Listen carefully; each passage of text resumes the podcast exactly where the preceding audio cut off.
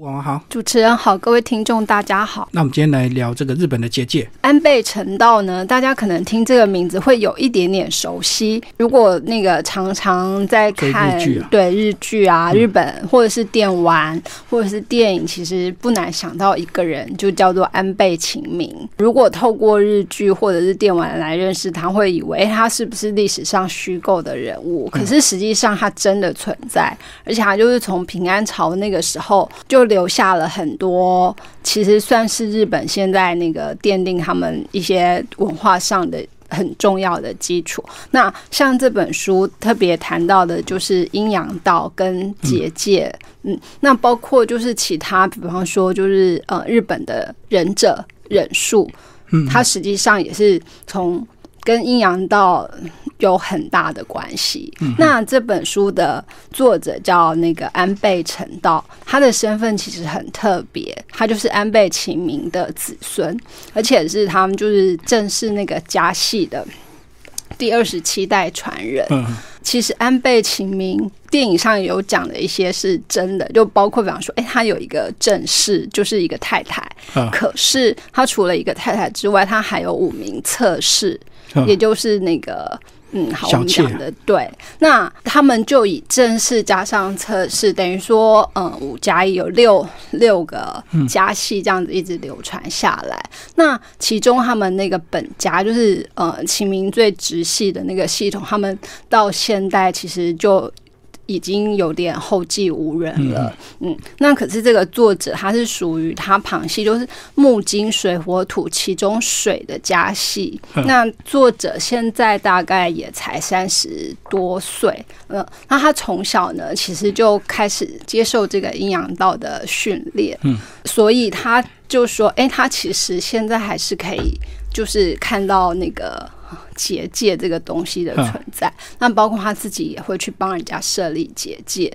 嗯，然后像我们在讲说，哎、台风比较明显，就是常常哎，台风本来预测说，哎、会经过那个东京，可是就为什么哎、一到东京的时候，却突然整个大转向，嗯就变成他不会去清洗那个地方。那像作者在这里头就在就提出了，诶，东京其实它的结界非常的复杂。那因为有这个结界的存在，所以其实它就保护了那个结界里头的。那些居民，所以这本书其实就从到底为什么会有结界出现开始讲，然后也告诉我们说，哎，现在日本其实南到那个冲绳，北到北海道，其实整个日本还有很多结界的存在。那当然，其中有一些就是这些阴阳师设立的结界，然后有些其实是他们其他那个。包括其他道系或者是一些就是非阴阳师系统所设立的结界，那这些结界其实除了呃产生了那个保护的力量之外，其实它也跟日本历史这样子发展有很大的关系。所以过去的结界跟所谓的天朝那些呃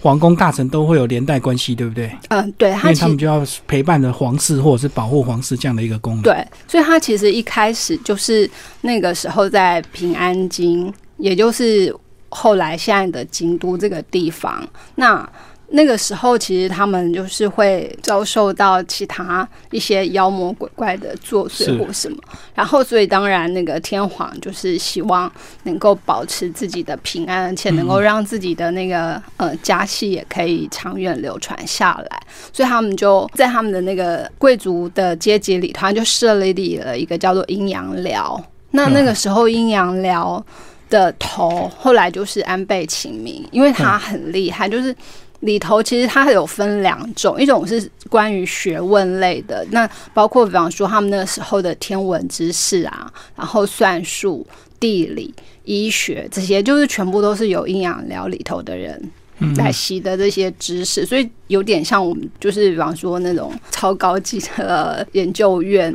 里头的人，特殊研究分子就对，然后另外就是除了知识之外，就是那个法术这些。那安倍晴明因为就横跨这两个，他算是千年难得一见的天才，所以嗯他就是两方面都很强。那他也成了那个阴阳寮的名副其实的那个带领者。所以从他那时候开始，他就在京都设立了很多的结界，而且他设立的结界其实有很强大的力量。那根据这个作者说，哎。其实秦明那时候留下来的结界啊，到现在他们每年可能只是就是需要稍微修补一下，可是不像有些结界可能可能经过几百年就会坏掉，或是尤其是以前就是人烟比较稀少，所以他们就设立的范围，他们已经选在比较。不会有人去碰到的地方，可是因为现在的那个就是人口膨胀太厉害，嗯。对，所以常常就还是会不小心会有不知道的人，因为一般人其实看不到嘛，嗯，所以他们就是会日常中就会需要像这样子的那个修补工作，嗯，可是大致上来说，就是秦明那时候留下的结界到现在其实都都还算蛮完整的，嗯。嗯，它里面有讲到结界有三个类型啊。从结界、绝界跟那个神界这样子，就是往上力量越强，这样。嗯，对，跟我们一般人最相关的，其实大概是最最基本的那个结界。然后，他如果要到设立绝界，就绝情的绝，对。等于说，就是试图进入这里头的灵，不管它是哪一种好的灵或坏的灵，它基本上就会被完全消灭掉。嗯，对。那可是，所以其实阴阳师，除非万般不得已，他们反而不会太，就是不太轻易设立这种就是要灭绝一切的绝界。它比较多，其实就只是在呃基本的防御就。包括说，哎，他只要让那个恶灵不要近身，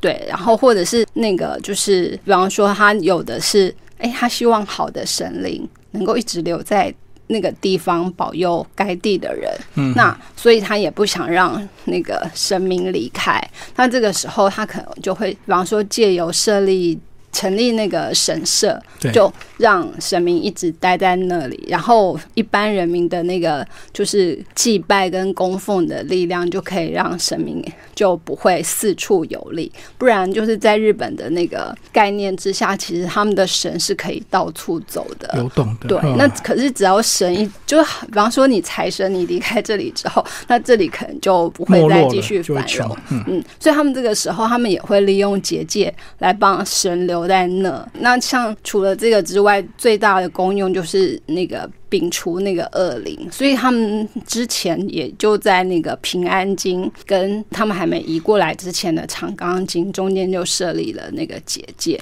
对，那可是后来就是到日本战国时代的时候，其实那时候本来重心还是在京都，然后他为了。就是要把京都巩固起来，就想说，哎，那把一些武将就驱逐到东京那里去，然后也反而在京都跟东京这边中间设立了那个结界。那他希望东京就那时候叫做江户的力量不要影响到京都来，不要动摇他们的国本。可是就没有想到，结果事态的发展就反而。那个超出他的控制，后来变成在东京，在江户这边的的川家康反而利用东京整个呃建设起来，繁荣起来，所以他反而比作为那个首都的京都发展的还要好，所以后来变成他的力量就非常的强大。那原先设立起来的结界，反而就让京都这边没有办法利用一些奇怪的方式来来攻击他们。对，那这就影响了日本首都。其实后来重心就从京都变到江户来。嗯，那里面也有介绍到日本很多地方的结界，这个都是有他透过作者他一些考究出来的嘛。对，这个作者他就因为他自己本身也对日本的结界非常的好奇，所以他其实就是去他。等于算是整个日本去环岛不知道多少多少次了，然后他到那个地方去，因为他们自己从小接受的训练，所以他可以看到那个结界的算是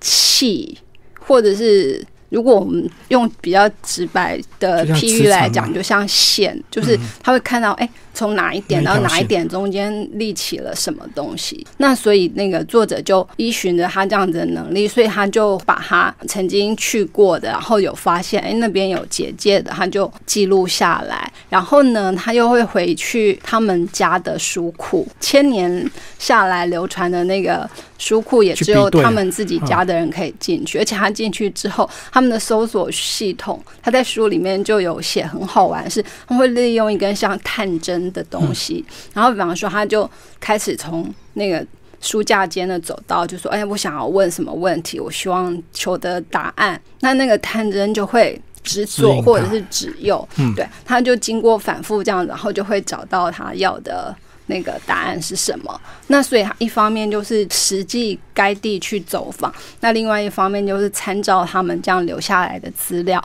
所以他就整理出，哎，那个就是有记录的。日本结界到底有哪些？那有的他可以找到说，哎，为什么当时会在那里设立结界？可是也有的就是他其实也找不到答案，就是哎，为什么那个时候在这里会设立结界？所以他也说，哎，他的下一步可能还是会继续去探访这些地方。那他自己平常的工作也有在。就是以前的阴阳师当然都是帮贵族比较多嘛，因为他们也可能就是除了保护贵族之外，也有担任那种就是情报员，嗯，或者是诅咒暗杀敌手的作用。那可是现在没有这些贵族啦，那他们会就是现在其实会接受一般。那个呃，平常人的委托案，那包括哎，他们也会帮你看说，那个你的家，如果你是要买地建的话，那你买的地是不是在他们的领道上啊，或者是这附近有没有什么样的负能量或什么？那他就会接受像这样子的案子。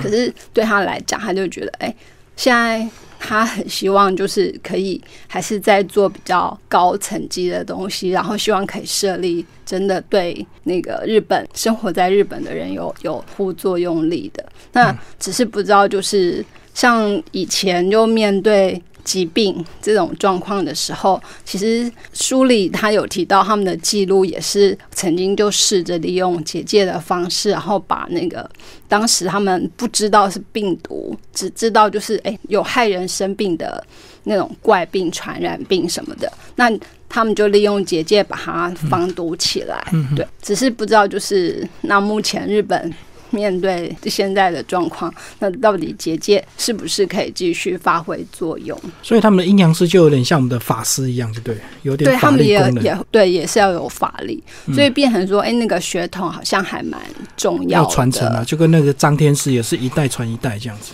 对，那不然其他就是他还是有开放其他人来学阴阳师所必须要学会的那个技能，可是其中就是很重要的是，哎，那你到底？除了一些技术上的东西之外，你有没有那个灵力？对，那如果有的话，那当然才可能真正成为一个阴阳师。所以它里面其实介绍呃日本很多地方有的这个结界，然后最后它当然讲到重点，那到底在现代我们到底要怎么样来运用这个结界的使用法？它其实就提到就是。呃，除了那个请他们来帮忙看这个环境的之外，那他其实也有给一些小建议，比方说，光是东京一地好了，他就有在书里头指出，哎，哪边是所谓的能量点，就是从他们阴阳师的眼中来看，可能是地脉跟龙脉这种整个算是大地能量聚集涌出的地方。然后，如果我们一般人其实去到那边会。就是对于身心进化来讲是还蛮好的方式，对，所以就可以看到，哎，他在书里建议的几个地点，而且都不是太难抵达的，嗯，所以如果之后去日本旅行，就也可以参考一下，去一个能量点，增加自己的那个正能量，有点像我们风水讲的那些龙脉点，就对了哈，所以这个结界点这样子。好，今天非常谢谢王华为大家介绍日本的结界阴阳师的秘密地图解密，安倍成道所写，谢谢。好，谢谢大家。